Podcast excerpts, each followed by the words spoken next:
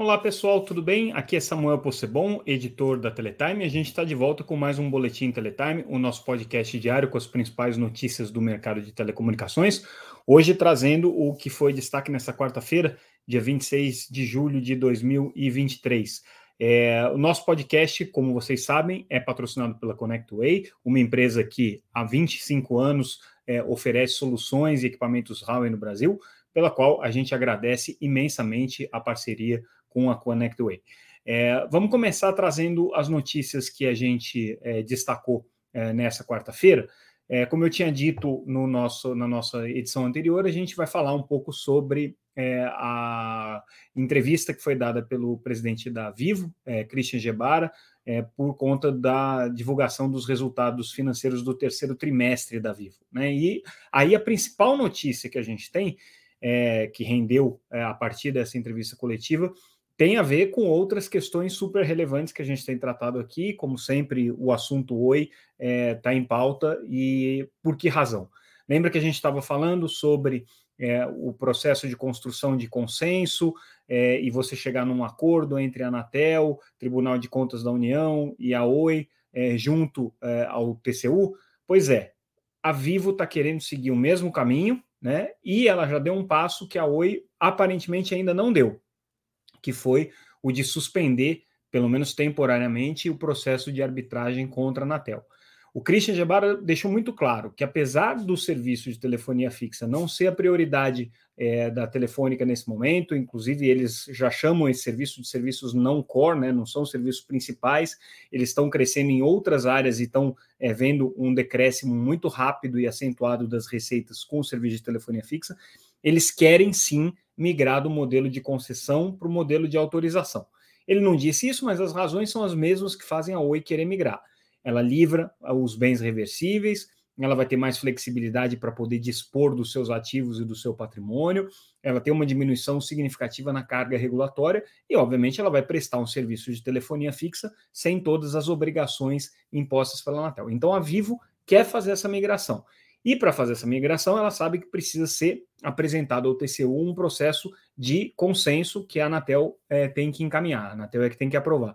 Só que a Vivo já deu um passo que a Oi ainda não deu, que foi o de suspender temporariamente o processo de arbitragem que ela move contra a Anatel. O que, que a Vivo fez? Segundo o Christian Gebar, ela suspendeu essa arbitragem no intuito de, nessa negociação, conseguir chegar a um bom entendimento junto à agência sobre em, em que condições que vai acontecer essa migração. E ele disse tudo isso é, justamente provocado é, por uma pergunta que era no sentido de, bom, faz sentido a Vivo querer fazer essa migração, considerando que a Anatel, inclusive, aumentou um pouco o valor de referência é, do que ela entende como razoável para permitir as concessionárias fazerem essa migração de modelo. A Anatel passou, no caso da Vivo especificamente, para 9 bilhões, no caso de todas as operadoras foi para 33 bilhões. A gente deu essa notícia na segunda-feira, como vocês devem se lembrar. E ele disse que sim, mesmo nessas condições, é uma migração consensuada é uma coisa que está no radar e no interesse total da Vivo. Agora, onde é que entra o Oi nessa história? E aí que eu trago a informação que é exclusiva aqui do nosso noticiário, que a gente colocou lá na matéria, a Oi ainda não bateu o martelo especificamente com relação a retirar a arbitragem, mas ela está no processo disso.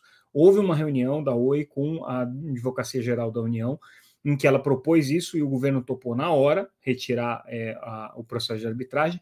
Só que na Oi tem um problema, e é um problema da ordem de 7 bilhões de reais, que é a dívida que o governo é, tem com a Oi. Na verdade, a Oi deve para o governo 7 bilhões de reais, referente a multas e enfim, questões que foram negociadas na primeira recuperação judicial ainda, que a Oi quer incluir nessa segunda recuperação judicial e não existe ainda um consenso dentro do governo de que isso vai ser possível. Né? Mas o governo está interessado sim em é, fazer uma negociação, chegar num, num, entendimento com ela junto ali ao TCU e por isso mesmo é, concorda se a Oi quiser retirar o processo de arbitragem, o, o governo precisa é, aceitar, porque ele é parte do processo arbitral, né? E a arbitragem tem que ser feita sempre por, por, por consenso. É, de qualquer maneira, a Oi precisa propor, e a Oi propôs e o governo diz que topa. Agora é chegar nesse entendimento sobre quais são as condições que estão aí nas entrelinhas desse processo. Mas muito interessante que esse processo começou pela Vivo, a Vivo já dando um passo apesar do fato de que a Vivo ainda não está com o processo de consenso, de conciliação por consenso aberto formalmente no Tribunal de Contas da União. E como a gente já tinha colocado, tem um problema de prazos, tá? O TCU, ao que tudo indica, precisa fazer essas avaliações até o final do ano. Do contrário, ele vai ficar pendente aí de uma prorrogação né, dos dispositivos é, regimentais ali do próprio tribunal que permitem a criação dessa comissão de consenso, porque o prazo de validade da regra que existe hoje é até o final desse ano, dia 28 de dezembro, para ser mais preciso. Outro ponto super importante trazido na é, entrevista que o Christian Gebara deu para os jornalistas é com relação ao tratamento que a operadora vai dar para os acordos de zero rating, zero rating que eles têm hoje com as empresas de internet. O que é o zero rating, para quem não está familiarizado? É a oferta de algum tipo de serviço de internet sem que isso consuma franquia de dados. Isso pode ser feito por meio de um acordo comercial, em que é, o site beneficiado, ou o serviço beneficiado, ou o app beneficiado paga para a operadora de telecomunicações é, o, o, tráfego de dados gerados pelos seus clientes. Então, por exemplo, isso é muito comum nos bancos, né? Os bancos, em geral, oferecem essa funcionalidade para você acessar os aplicativos de banco, você não usa o seu, o seu pacote de dados. Quem está pagando esses dados, na verdade, é o próprio banco, né? Mas isso tem um custo tão pequeno para o banco do ponto de vista é, operacional que vale mais, muito mais a pena isso do que deixar um funcionário na agência para atender o cliente. Então, eles fazem essa conta aí. Alguns anos, algumas operadoras começaram a praticar o zero rate como forma de engordar os pacotes de serviço, tanto de pós-pago quanto de pré-pago. Então, é, o assinante contratava um serviço com uma determinada franquia, vamos supor 20 GB, né, em um determinado é, tipo de é, serviço e levava é, o tráfego de, de WhatsApp, por exemplo, é, de maneira isenta da franquia que ele tinha contratado. Então, você tem uma franquia de 20 GB, mas se você usar o WhatsApp, você não está consumindo nada dessa franquia. Isso foi crescendo para algumas operadoras. Eles começaram a oferecer, por exemplo, é, alguns serviços de streaming de áudio, como o Deezer, por exemplo, é, entrando gratuitamente dentro desse, desse zero rating, desse acordo sem cobrança. É, inclusive, alguns serviços de vídeo já começam a entrar, não como zero rating, mas numa franquia extra, num bônus de franquia que praticamente dobra a sua franquia para você usar nos serviços de vídeo. Né? É, a Vivo, especificamente, ao ser questionada sobre isso, o Christian Gebara, presidente da empresa, disse o seguinte: olha, é, essa questão do WhatsApp, né, precisa ser, e do zero rate, precisa ser avaliada à luz da, da, conversa que as operadoras de telecomunicações estão levantando agora sobre o chamado fair share, ou seja, qual é a participação que elas vão ter nas receitas da economia digital e, de outro lado, qual é a participação que as empresas de internet vão ter no investimento na infraestrutura de telecomunicações. Então, ele acha que é, suspender ou não a gratuidade do WhatsApp nos planos é, que a Vivo oferece passa muito por essa discussão. É, agora, é, ele diz que isso não está com o martelo batido, ela não vai retirar e também não existe um acordo entre todas as operadoras para retirar ao mesmo tempo, como inclusive chegou a ser publicado em algumas é, reportagens aí da grande imprensa. Segundo ele, existe uma preocupação do setor de telecomunicações, mas no caso da Vivo, ela só tem o WhatsApp no modelo de zero rate, não tem outros aplicativos, e ela é, avalia é, tirar ou não esse, esse benefício do zero rate em função dessa negociação que for feita com as empresas de internet. Agora, uma coisa interessante de notar é o seguinte: a Vivo está crescendo muito é, em serviços digitais. Claro que do ponto de vista de receita ainda é pequeno comparado com as receitas dos outros serviços tradicionais, dos serviços de conectividade que ela oferece. Mas ela tem crescido é, é, é, consistentemente na oferta desses serviços digitais. E um dos serviços digitais que ela tem crescido muito é o serviço de vídeo. Ela não oferece mais serviço de TV por assinatura tradicional, ela é, suspendeu, inclusive, o serviço de DTH que eles tinham. Hoje eles têm só o serviço de IPTV, que funciona em cima da rede de cobre, né? E eles têm também é, a oferta de é, aplicativos por meio é, do, do, da oferta OTT. E no caso desses aplicativos especificamente, a Vivo, obviamente, tem serviços de vídeo. Segundo ela, são 200, 2, 2 milhões e meio de usuários é, da sua base que utilizam esses serviços OTT contratados com a operadora, e isso gera uma receita aí na, do trimestre na casa de 180 milhões de reais, foi o último número que eles colocaram. Ainda é pouco, dá mais ou menos 18 reais por mês por, por cada um desses usuários que ela tem, é muito menos do que ela tinha em TV por assinatura, mas ela já descobriu um caminho né, para monetizar essa oferta de serviços digitais. Então é por aí que a Vivo está indo. Então, quando ela fala sobre a questão do zero rating, ela está colocando tudo dentro de um contexto, né? Quanto é que as operadoras é, vão é, ter de participação no, no, ecossistema digital, quanto que as empresas de internet vão participar dos investimentos na infraestrutura de telecom e também como que podem se dar essas parcerias de oferta de serviços digitais por meio das empresas de telecomunicações, que é o que a Vivo está tentando fazer. A, Vivo também comentou o momento econômico do país, segundo Christian Gebara, é positivo e existem sinais aí de que a gente vai começar a ver um crescimento de demanda é, por parte do, da população de serviços de conectividade. Eles estão crescendo, ainda não atribui muito a isso, é muito mais reajuste de preço, mas ele já vem um movimento aí um pouco mais é, consistente. Ele comentou também o processo de consolidação das empresas de banda larga, diz que é inviável o Brasil continuar com 5 mil é, players de banda larga disputando o mercado, ele vê como natural esse processo de consolidação. Diz que está atento, aquela resposta padrão de executivo, né? Estamos atentos a todos os movimentos, analisando, estudando as oportunidades e tudo mais, nada de novo aí.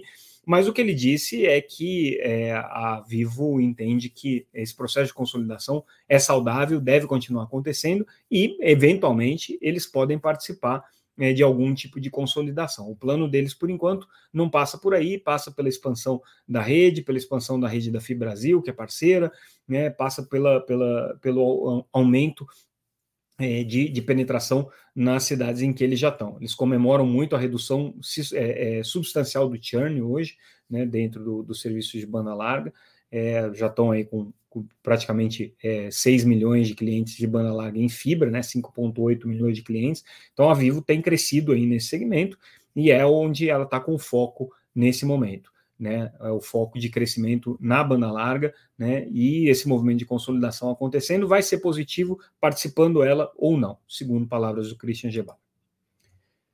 Mudando de assunto, e vamos falar daquele assunto super complicado de explicar. Cada vez que eu tenho que falar sobre ele aqui nesse nosso podcast, aqui me dá até um certo frio na espinha, porque toda vez eu tenho que contar toda a história de novo. Estamos falando de chip neutro. O que, que é essa maldição do chip neutro?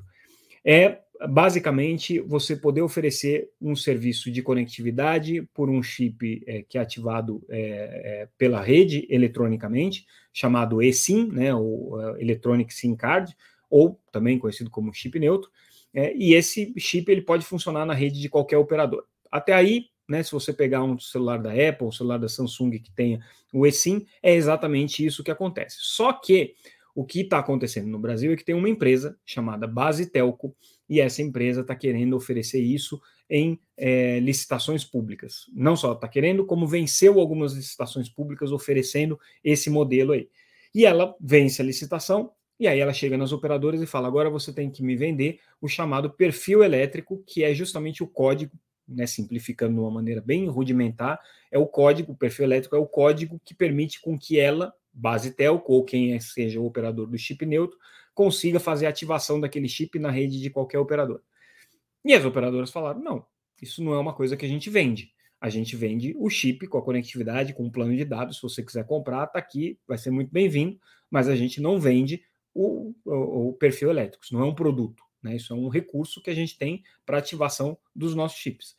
É, pois bem, lembrando o que, que aconteceu. A base Telco venceu algumas licitações em alguns estados, Bahia, Alagoas, Amazonas, é, não conseguiu ter acesso aos perfis elétricos das operadoras, foi na Anatel e disse assim: Anatel, eu estou sendo é, podada aqui na minha capacidade de concorrência, porque as operadoras não querem vender perfil elétrico. A Anatel é, preocupada, porque as licitações foram vencidas pela base, são licitações importantes para oferecer conectividade para estudantes e escolas, estão baseadas aí na lei é, 14.172 de 2021, que vem da época da pandemia. Essa lei previa 3 bilhões e meio de, rea de reais para conectar escolas e estudantes com 4G. A Anatel ficou um pouco receosa de entrar nessa bola dividida, falou para as operadoras de telecomunicações: negociem com a base telco. Falou com uma cautelar, deu a ordem para as operadoras negociarem e é, encaminhou o assunto para o CAD também, porque tratava-se de questão concorrencial. Bom, chegamos então na nossa notícia de hoje, contado todo esse preâmbulo aí. É, as operadoras agora estão se defendendo no CAD, além de disputarem essa questão na Anatel, estão se defendendo no CAD. E o que, que elas disseram no CAD? Elas disseram que, primeiro, é, o perfil elétrico não é um produto, portanto, não existe abuso concorrencial delas. Elas simplesmente estão é, se recusando a negociar uma coisa que elas não vendem. Esse é o primeiro argumento. O segundo argumento, aí a gente recupera uma matéria exclusiva que a Teletime já tinha dado é, e elas confirmaram essa matéria. Nós estamos negociando com a base telco. É, essa negociação está acontecendo, está aqui na fase contratual, estamos esperando aqui a assinatura dos contratos e tudo mais.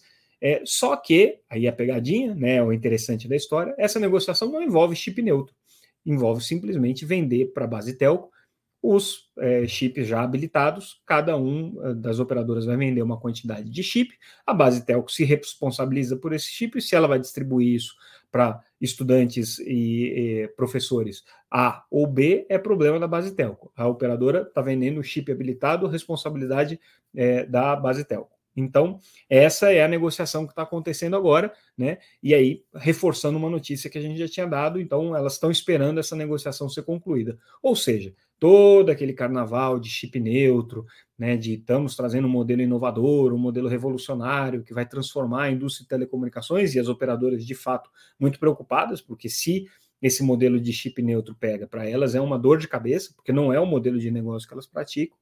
É, então, todo esse discurso de chip neutro foi por água abaixo. Que está tendo é, nesse momento é uma negociação de compra e venda de chips no atacado. Tem um porém ainda nessa história, né? É, a base telco ela não é operadora de telecomunicações, ela não pode revender esses chips, ela precisa simplesmente é, dar aos seus usuários, seja lá quais forem os usuários dela, né, dar o acesso a esse chip, mas ela não pode sair comercializando esses chips em licitações, ela só pode entregar esses chips para aqueles para aquelas pessoas que já são é, da base da base telco.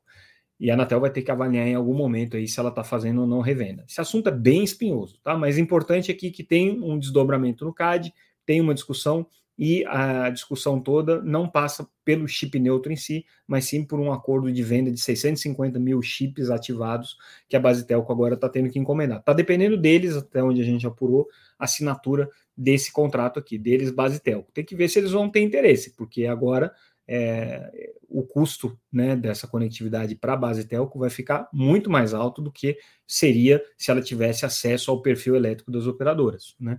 Coisa que, de novo, as operadoras não vendem segundo elas. Mudando de assunto, GAISP é o grupo que coordena é, as obrigações do leilão de 5G, é, liberou aqui para a faixa de 3,5 GHz, mas 102 cidades que podem ter é, o serviço de 5G ativado. Já tinha liberado 1.610, mais essas 102 cidades aqui, agora fica praticamente é, 1.700 é, é, cidades liberadas para terem um sinal de 5G isso significa, do ponto de vista populacional, é, um, um, contingente aí significativo, um contingente aí de, de é, é, 69,3% da população brasileira, ou 145 milhões de pessoas. Só que o fato da, do GAISP estar tá liberando essa cidade não quer dizer nada. As operadoras precisam entrar em operação só se elas é, quiserem. Elas estão cumprindo lá as obrigações do edital, mas cada vez menos estão com pressa de ganhar mercados no 5G. Uma coisa que é interessante é que, apesar de ter muita cidade liberada no 5G, as operadoras regionais ainda não começaram a correr para pegar esse mercado, né? Então tem uma coisa aí para a gente ficar de olho, tá aí uma pauta para a gente acompanhar. Por que, que as operadoras regionais não estão acelerando para ocupar os mercados de, de principalmente de cidades de porte médio e pequenas que já estejam eventualmente liberadas aqui pela Anatel. Elas poderiam se quisessem.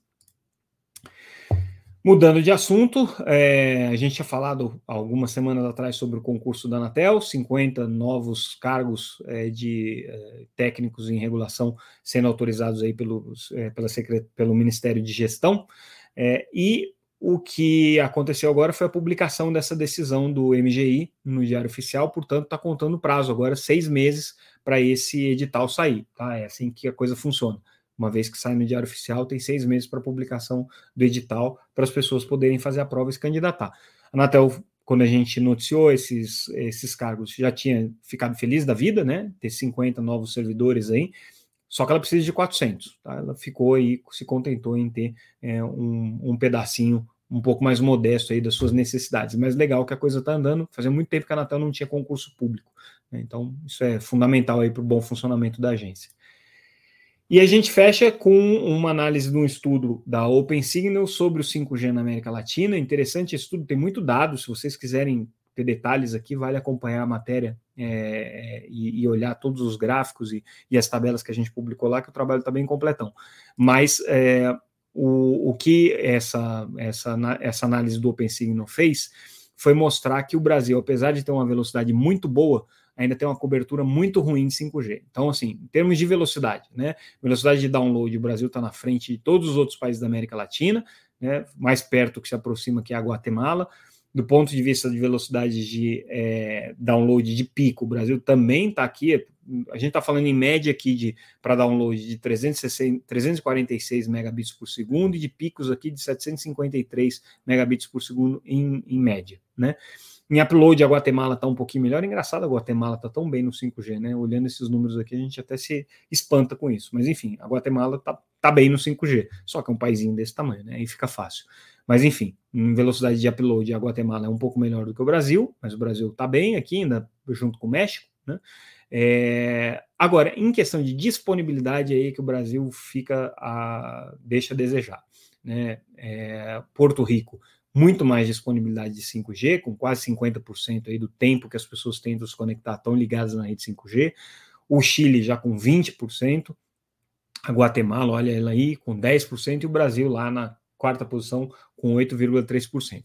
É, a gente ainda está na frente do México e da Argentina e do Peru. Isso já é uma boa notícia. Mas né, o Brasil aí ainda longe de ter uma cobertura de 5G que permita uma grande disponibilidade. Né? Isso aí é um, uma, uma, uma, uma situação que a gente tem que é, ficar de olho. Em termos de experiência, aqui o Brasil está na, nas cabeças aqui, junto com a Guatemala e com o Chile, né? Tanto para é, serviços de vídeo, aí o Brasil está em segundo, serviços de games, o Brasil está em primeiro, né? E experiência de voz sobre aplicativos, né? O Brasil está em terceiro. Então, bem colocados aí, segundo esses dados do OpenSignal. E a gente fecha o nosso boletim de hoje trazendo algumas notícias interessantes sobre é, as decisões do, do, governo que podem impactar as operadoras do ponto de vista de bloqueio de site. Hoje, especialmente, a Senacom solicitou ao Google e ao Facebook que removam imediatamente algumas notícias de notícias e, e anúncios de fake news relacionados ao Desenrola Brasil.